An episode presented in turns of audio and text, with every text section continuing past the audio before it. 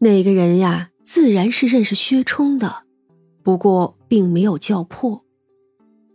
秀娘也给他倒上一杯茶，那人谢过之后，端起来喝了几口，阴烟的热气袅袅。他说话之前，先是笑了笑，哼，从何处讲起呢？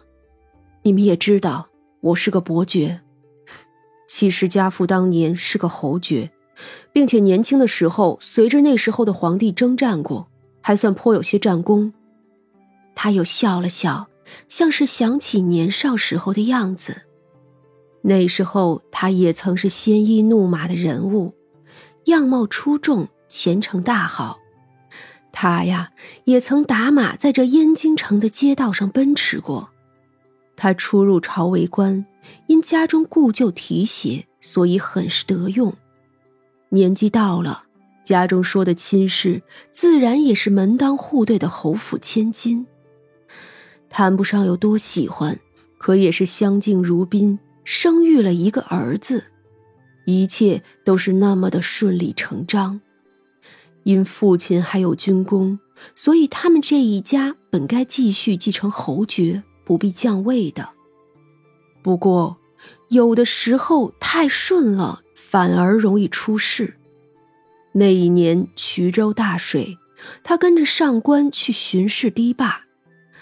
本来呀，这是个很有前途的事，做好了回来，铁定是要升官的。他爹说了，回来就可以请旨了。等他爹百年之后，这侯爵呀就给他。临走的时候，他也与妻子告别，还抱了抱那小儿子。只可惜。有些人的命盘就是轻易会被上天拨乱。堤坝垮了的时候，他站得太近，与那几十个人一起落入湍急又滚滚而来的大河之中。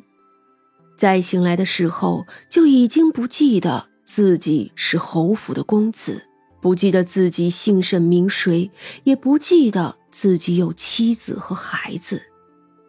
可那时候他也不过十八岁。一身的稚气，忘记了前尘往事，像是一个单纯的傻子。他被下游城镇的一家人救了。说起来像是个俗气的故事。那一家人不错的，正好啊，就有个适龄的漂亮姑娘。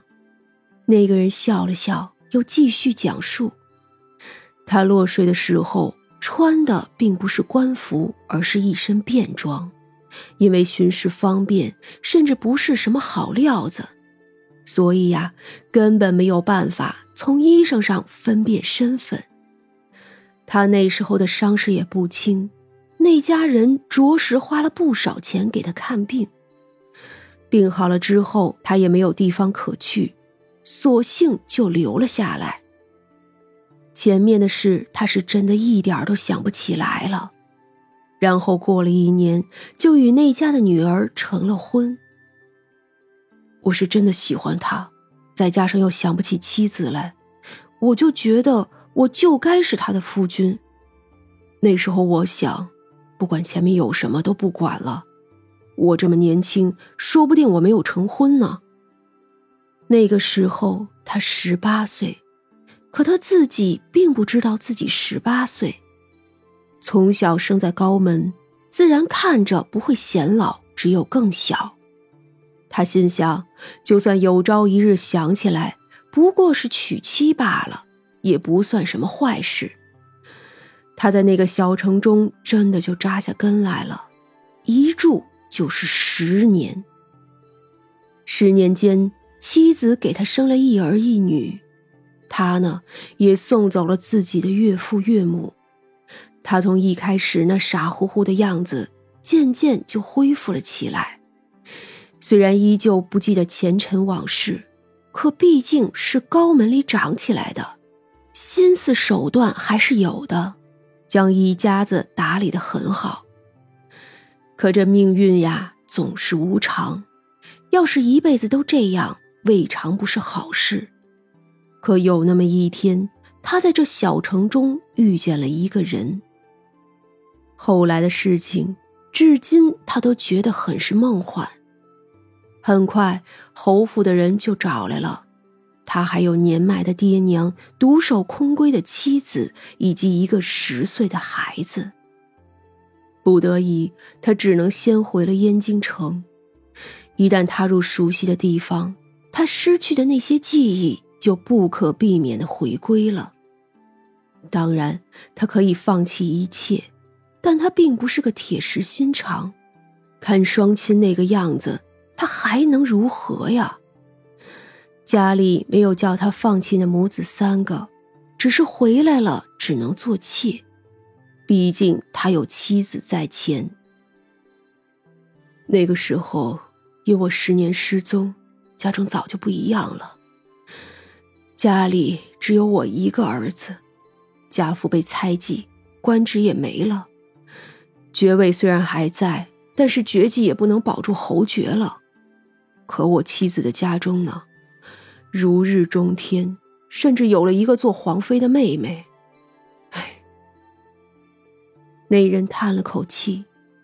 他从小生在富贵中，见识过太多高门大户见不得人的事了。他心里很是清楚，自己在小城中的妻子和孩子们，没什么心机，没什么后台，更没什么底牌。如果带来京城，他们只能受苦。纵然是衣食更好一些，可心里的折磨会将他们给拖垮的。尤其是他心爱的女人，从妻成妾，他一定会承受不住的。他呢，也实在是舍不得。纵然是我失意在前，可毕竟也是我停妻再娶。倘若闹开了，是害了他们。于是我做了个决定，我派人给元儿送去了一封信，并万两白银。我放弃了他。